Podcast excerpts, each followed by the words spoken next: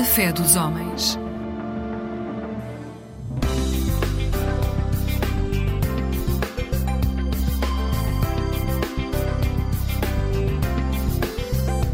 Eclésia Igreja Católica.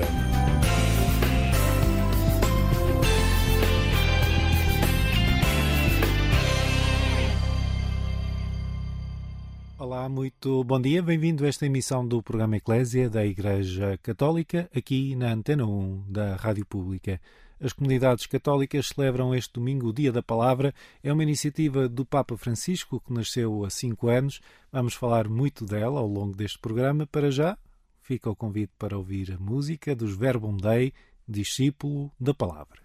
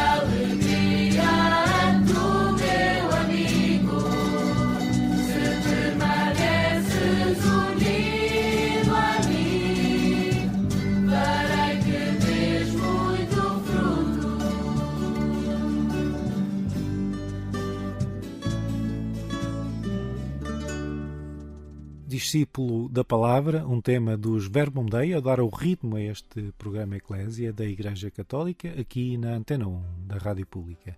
Por iniciativa do Papa Francisco, as comunidades católicas celebram hoje o Domingo da Palavra de Deus. É uma iniciativa que nasceu há cinco anos e sobre ela converso hoje com o Padre Mário de Souza, da Diocese do Algarve, é o presidente da Associação Bíblica Portuguesa.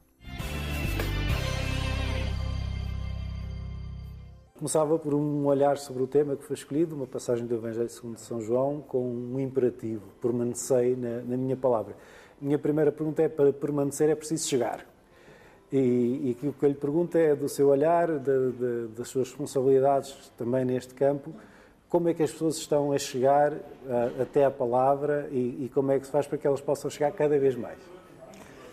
Eu penso que, de facto, a, nossa experiência pastoral, e eu sou pároco e sempre fui, ensina-nos que a descoberta ou a redescoberta da presença de Deus na Sua palavra é sempre, de facto, algo muito enriquecedor e muito entusiasmante para as pessoas. Isto vê-se, por exemplo, numa catequese de adultos que seja, que seja essencialmente uma catequese bíblica o facto das pessoas poderem perceber que aquele texto, de letras tão antigas, tem uma palavra que é sempre tão nova e tão atual, e nela descobrir essa palavra que Deus tem para todos, é, é sempre muito entusiasmante, quer para quem recebe, quer, quer para quem tem a graça de poder eh, partilhar aquilo que também é a sua vida e, e a sua comunhão com Deus na, na, na sua palavra. Esse convite é um convite, do meu ponto de vista, muito interessante, convida a, a estabelecer uma relação. Parece-me que é, que é um pouco eh, a sensibilidade do, do Papa Francisco, no, no, seu pontificado, de uma valorização muito grande da, da, da palavra de Deus, da, de, uma, de uma consulta, é uma recomendação que ele faz muitas vezes, uma consulta cotidiana, pelo menos do Evangelho, para iluminar situações concretas da vida. É, é, é bonito ver o, o Papa eh, tão preocupado com esta dimensão que é fundamental da fé. Sim, porque, repare, hum, a Arca da Aliança é a Sagrada Escritura. É? E é muito bonito o Papa fazer constantemente este apelo a abrirmos esta arca, para descobrirmos dentro dela a riqueza e a vida que a palavra de Deus contém. Ah, já não andamos com a arca às costas, mas podemos andar com a arca no bolso e, abrindo-a, perceber como a vida de Deus ali salta e acaba por iluminar e por eh, reenquadrar e recentrar a vida. E daqui a insistência do Santo Padre, é? de que possamos permanentemente uh, fazer recurso da Bíblia para que cada vez mais possamos descobrir nela Deus que nos fala, Deus que nos guia e Deus que nos orienta, ou como diz o salmista, que, que nos dá a sua palavra como luz para, para os nossos passos. Nós já tivemos este, esta conversa noutros, noutros anos sobre o Domingo da Palavra. Eu, este ano, quando, quando o convidei, fiz uma proposta: vamos olhar para o, o Evangelista do Ano. Eh, para quem não está tão familiarizado, sobretudo na rádio, na antena 1 da rádio, da rádio pública, pode haver quem não seja católico. Anualmente, o ciclo litúrgico da, das celebrações dominicais segue preferencialmente um evangelista. Eh, o ciclo deste ano é sobre o Evangelho de São Marcos eh, para mim, que sou jornalista, é um evangelho que me diz muito, porque é um evangelho muito simples e direto. É, é provavelmente aquele que vai mais direto ao assunto. Eu não sei se podíamos começar por aí. O estilo de linguagem, tá, eventualmente até por uma necessidade de transmitir o que era o essencial a, uma, a um conjunto de pessoas que até poderia ter tido algum contacto inicial com, com Jesus ou com os seus discípulos, mas é uma marca muito, muito interessante deste texto, a sua, a sua rapidez e a forma como, como diretamente vai aquilo que lhe interessa transmitir. Olha, e, e de facto São, São Marcos foi injustiçado durante séculos, porque hum, não por culpa de ninguém, mas uh, pela perspectiva da altura. Havia muito fascínio com o Evangelho de São Mateus. Exato, é? exato porque São Mateus é muito mais desenvolvido e, e encontramos em Mateus uh, Marcos, e a primeira leitura, os primeiros estudos, sobretudo em Santo Agostinho, que assim defendeu, Marcos era considerado uma espécie de resumo de Mateus. Portanto, se temos acesso ao original, não devemos dar tanta importância ao resumo. Era de facto assim o pensamento. Até o século XIX, quando se percebeu que Marcos não só não era um resumo de Mateus, como era uma das fontes do evangelista Mateus. Então, esta redescoberta fez com que Marcos fosse um, revisitado, revalorizado, redescoberto e, precisamente como diz, percebendo nele alguém que se cinge ao essencial.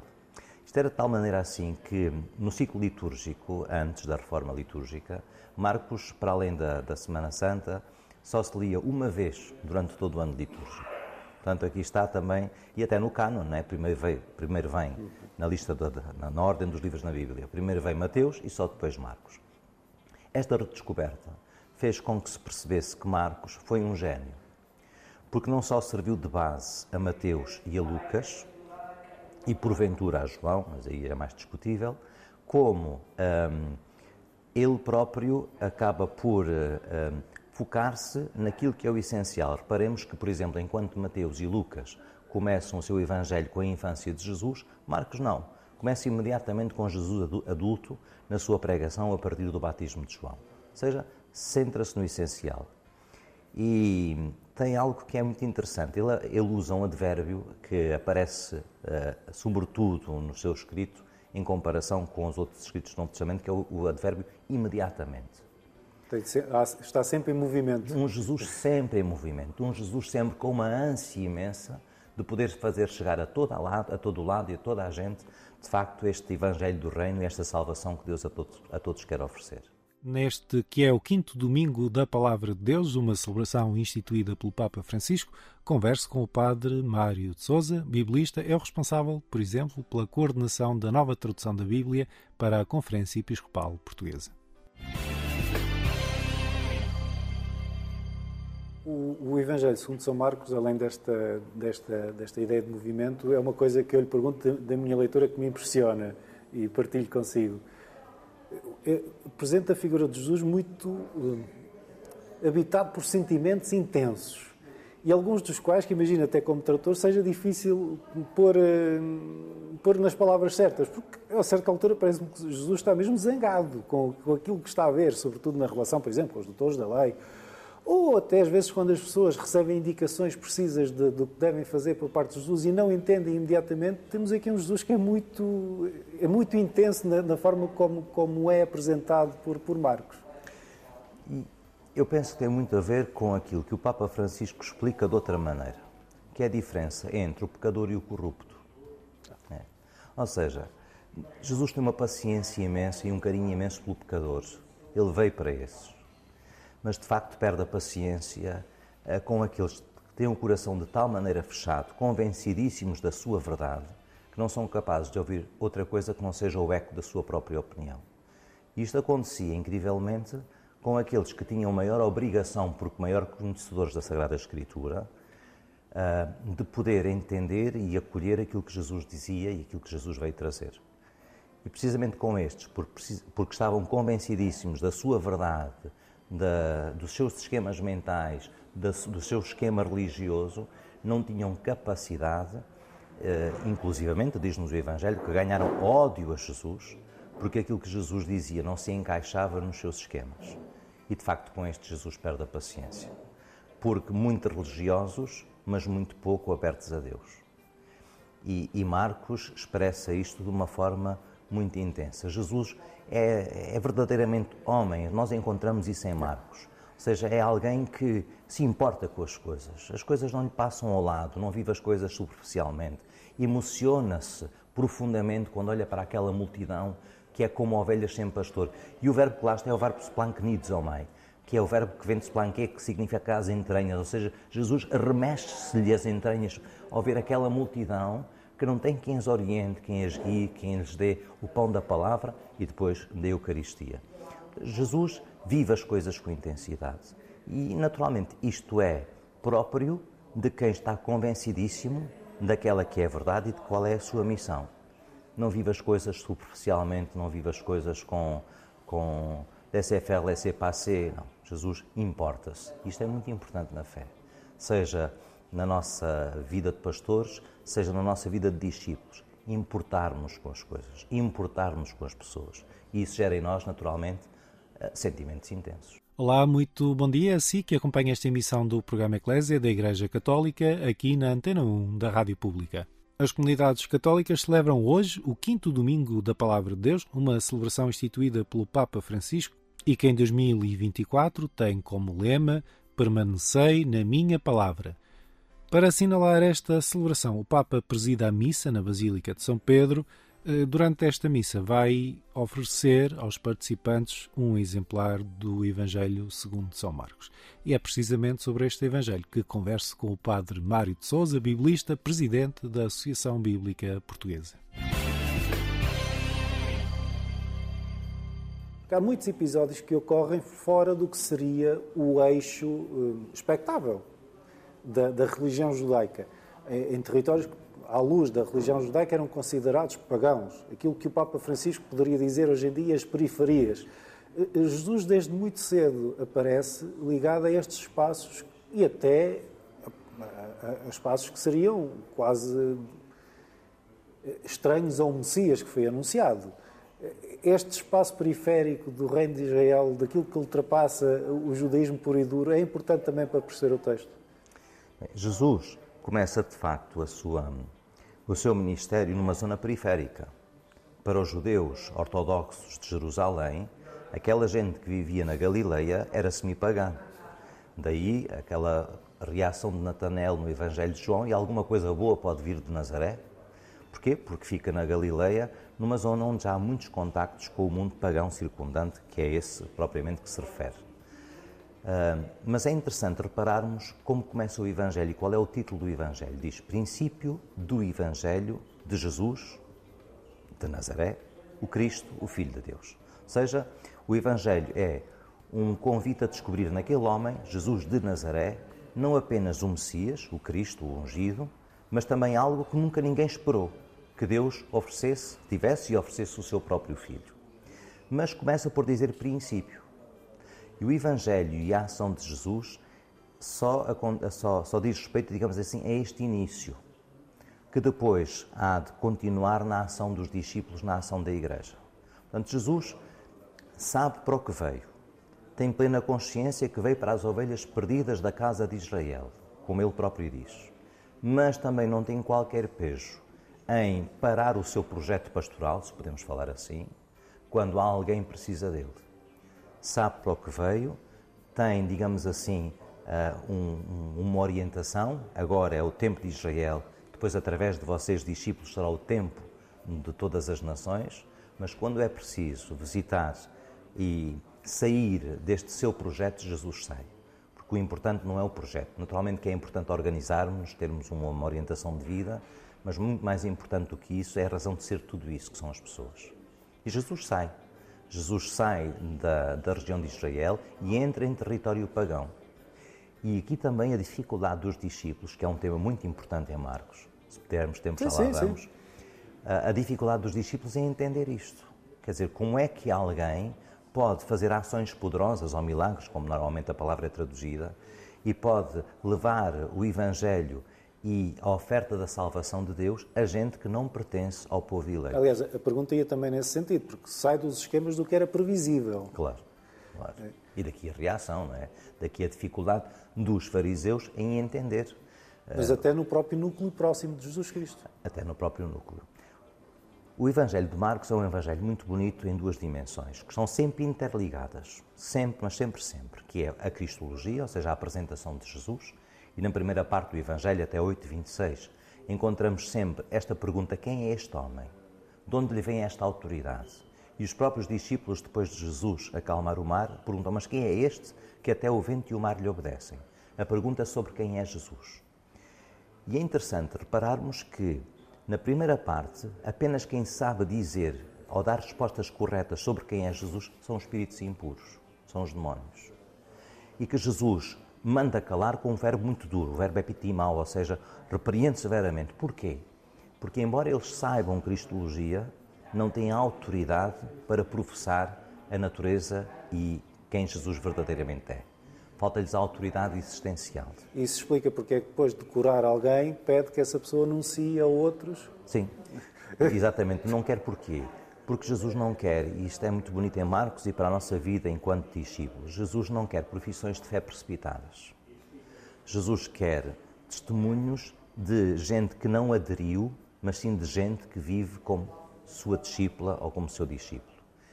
E aqui também, quando Pedro diz no princípio da segunda parte, como começa em 8,27, eh, Jesus pergunta: Quem dizem os homens que eu sou? E houve uma série de disparates, cada um tem a sua opinião, Sim ah, foi assim naquela altura e há de ser assim sempre. Jesus não faz qualquer, qualquer comentário, fica em silêncio. E depois pergunta aquilo que verdadeiramente lhe importa, que são os seus discípulos, aqueles que andam com ele, aqueles que o acompanham. E vós quem dizeis que eu sou? E Pedro, de facto, tem logo uma resposta, digamos assim, nível de catecismo irrepreensível. Tu és o Cristo. E Jesus mandou calar. E de facto ficamos surpreendidos porque é que há alguém, finalmente um discípulo, só aqui é que a palavra Cristo aparece depois do título, Sim. oito capítulos depois. Como é que alguém que dá uma resposta correta. Pedro, o chefe dos apóstolos. E Jesus manda calar. Porque Pedro, também Pedro, ainda tem um longo caminho a fazer até que eu possa dizer não a partir daquilo que ele pensa que Jesus há de ser, um Cristo descendente de David, que vai a Jerusalém para se sentar no trono do rei de Israel, expulsar os romanos ali para fora e depois fazer dos seus discípulos, digamos assim, o seu Estado maior, mas alguém que vai a Jerusalém para dar a vida. Neste momento, Pedro ainda tem um caminho a fazer. E Jesus mandou calar como mandou calar os demónios. Sim. Como quem diz, não, Pedro, precisas ainda de fazer um caminho, que é o caminho para Jerusalém, para poderes então depois, com propriedade e verdade, dizeres quem eu sou, não a partir de ti, mas a partir de mim e da tua amizade comigo. Muito bom dia para si que acompanha esta emissão do programa Eclésia da Igreja Católica, neste que é o quinto domingo da Palavra de Deus, uma celebração instituída pelo Papa Francisco. Converso com o Padre Mário de Souza, é professor de Sagrada Escritura e é presidente da Associação Bíblica Portuguesa. Eu quero fazer agora uma, uma pergunta sobre um, um episódio muito pequeno que vai, vai passando no Evangelho e que, que a gente lê, que, enfim, às vezes se calhar não lê com atenção devida, que é a cura de uma mulher que sofre de hemorragias, é uma situação à luz da lei judaica terrível, que a torna impura, e que a certa altura vai ao encontro de Jesus e provoca uma pergunta de Jesus que é completamente inesperada. Quem é que me tocou? Num contexto de uma multidão, aquilo deve parecer o maior disparate aos discípulos que o estavam a ouvir.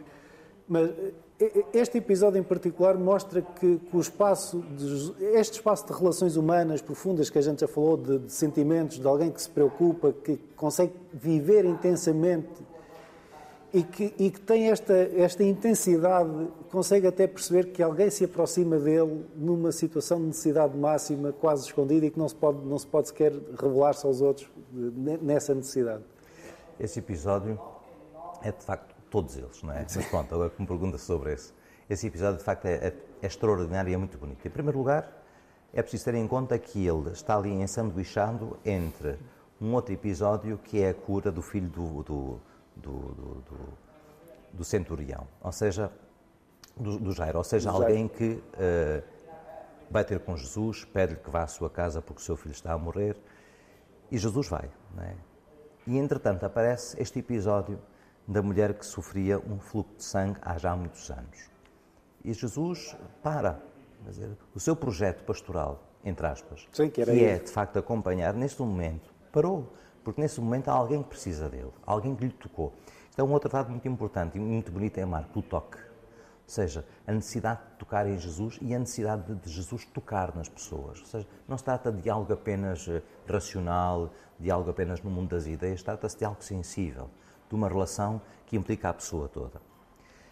E esta mulher era uma mulher pagã, sírio-fenícia, ou seja, alguém que era desconsiderada, que estava pelos judeus de Jerusalém catalogada como fora da hipótese de salvar, e muito mais porquê? Porque tinha um fluxo de sangue contínuo, ou seja, o sangue, na mentalidade judaica, torna a pessoa impura. Uma pessoa que tinha um fluxo de sangue contínuo, o que é que significa? Que está impossibilitada da sua relação com Deus, porque está constantemente impura. E é uma mulher destas que toca em Jesus. E assusta-se quando Jesus diz: Quem me tocou? E assusta-se porquê? Porque ela tem consciência que não podia tocar em ninguém sob pena de tornar essa pessoa impura. Mas ela não se importa.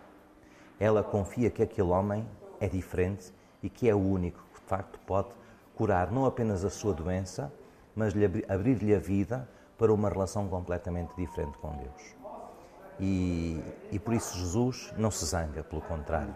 Quer dizer, acaba por, por um, apreciar e, e ficar uh, impressionado com a fé desta mulher, porque disto ele encontra muito pouco entre aqueles que se consideram os detentores da salvação. Esta confiança e esta abertura para acolher a salvação que Jesus veio trazer. Faço-lhe uma pergunta que tem agora a ver mais com o trabalho que coordena da tradução da, da Bíblia, nova tradução para a Conferência Episcopal Portuguesa, porque os Evangelhos foram dos primeiros textos, juntamente com os Salmos, a serem traduzidos neste processo. E, e pergunto se no caso do Evangelho de, de Marcos, eh, esta relação com o texto original coloca alguma, alguma dificuldade especial? Marcos e, e, e também Lucas, que é todos os evangelistas, mas Marcos, porque foi o primeiro evangelista e é o evangelista deste ano, sublinha de uma forma particular esta humanidade de Jesus e estes sentimentos intensos, como ainda há pouco falávamos. O grego muitas vezes diz-nos isto uh, com palavras que é muito difícil traduzir. Por exemplo, esta palavra que ainda há pouco eu referia, o splankanidosomai, ou seja, o este... Vem das entranhas. Vem das entranhas, o, o revolver-lhe as entranhas. Como é que a gente vai traduzir isto em português? Uh, de outras, isso aparece no, no, no, nas cartas pastorais, etc. E nem sempre é possível traduzir da mesma maneira. Primeiro não podemos dizer entranhou-se, não é? Ou, ou, algo assim parecido. Uh, podíamos traduzir comoveu-se até às entranhas, mas o sentido é o que é? Comoveu-se profundamente. Ou seja, tudo aquilo mexeu com Jesus, com o seu interior, com o seu mais profundo. E, muitas vezes é importante, embora em rodapé mantenhamos sempre, literalmente, esta palavra, Sim. é uma das características desta tradução. Quando não é possível traduzir literalmente, em rodapé, o leitor ficará sempre a saber como é que o texto está no original. Uh, mas mais importante do que isso é, é, o sentido da palavra e do sentimento de Jesus. Isto acontece N vezes ao longo da tradução. Esta primeira versão uh, dos Evangelhos e dos Salmos um, tinha a ver ainda com uma perspectiva muito, digamos assim, uh, literalista uh, da tradução. Mas nós temos que entender que a palavra não é para académicos apenas. A palavra é, em primeiro lugar e, sobretudo, para o povo para de Deus. Sim. E, portanto, também tem que ser um texto que não seja duro, um texto que seja perceptível, embora conservando fidelidade ao, ao original. Aliás, por isso é que se dizia sempre, e insistia-se muito, que era, que era uma tradução provisória e queria recolher alguns contributos exato, e esse exato. trabalho está a ser feito. Está a ser feito. Aliás, já recolhemos todos os, todos os, todas as achegas em relação ao Novo Testamento. Sim. Todas as, as achegas da, dos leitores e achegas até muito, muito interessantes. Um, algumas são de facto muito pertinentes e outras até com correção de gralhas, o que é, acaba Sim. por ser muito bonito, porque envolve a comunidade naquilo que é algo que nos deve envolver a todos, que é, que é a palavra do Senhor. E agora estamos, de facto, já introduzimos isso, estamos a acabar de rever os Evangelhos, continuamos a receber as achegas em relação aos, aos livros que todos os meses, no dia 1 de cada mês, vai sendo, vai sendo publicado através da, através da Eclésia e esperamos, eh, para maio, ter o Novo Testamento terminado. Portanto, apresentando depois também aos leitores e a, a toda a gente uh, o resultado, por exemplo, do, dos Evangelhos, que vai hum, mexer com, com, penso eu, até com, com o próprio texto em, e, em, muitos, em, muitos, em muitas partes, em, muitos, em muitas achegas que nos chegaram. Sim, senhor. E fica essa notícia então para, também para assinalar este domingo da palavra e se me for permitido um convite, dado que o Evangelho de São Marcos é relativamente curto, se as pessoas quiserem hoje aproveitar esta conversa e inspirar-se para reler este Evangelho e ficar com mais atenção, até com a ajuda do que o Padre Mário nos foi dizendo, acho que fica um excelente convite. Muito obrigado Muito e obrigado, até uma próxima. Bom trabalho. Obrigadíssimo. Na reta final deste programa, tempo para a música, convido a ouvir os Terceira Margem com o seu tema Palavra.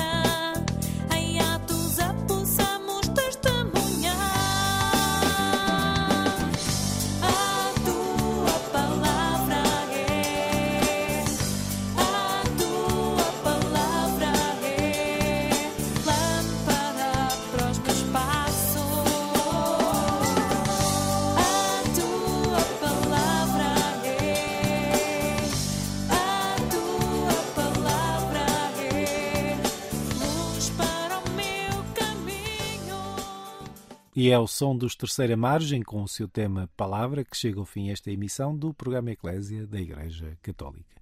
Eu sou Otávio Carmo, jornalista. É sempre um gosto estar deste lado. A nossa emissão volta à sua companhia na Antena 1 da Rádio Pública na madrugada de quarta para quinta-feira, pouco depois da meia-noite. Até lá, despeço-me com votos de um santo domingo e uma vida feliz.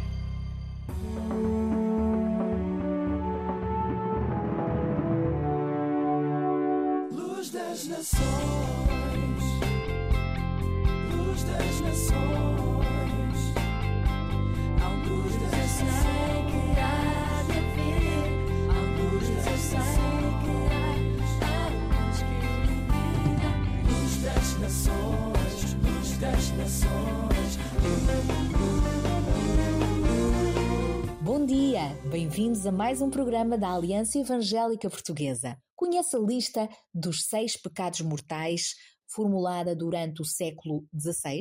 Daqui a pouco já vou revelar quais são. Para já, abrimos este domingo de manhã com um clássico da música gospel, Happy Day. Vamos a isso?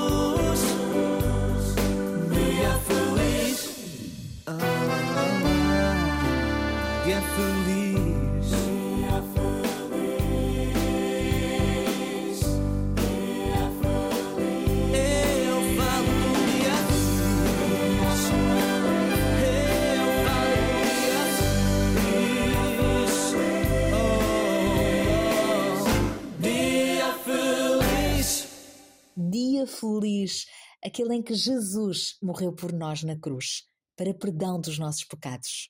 E por falar em pecados, conhece a lista dos seis pecados mortais formulada durante o século XVI? São eles a lascívia, glutonaria, a ganância, a preguiça, a vingança, a inveja e o orgulho.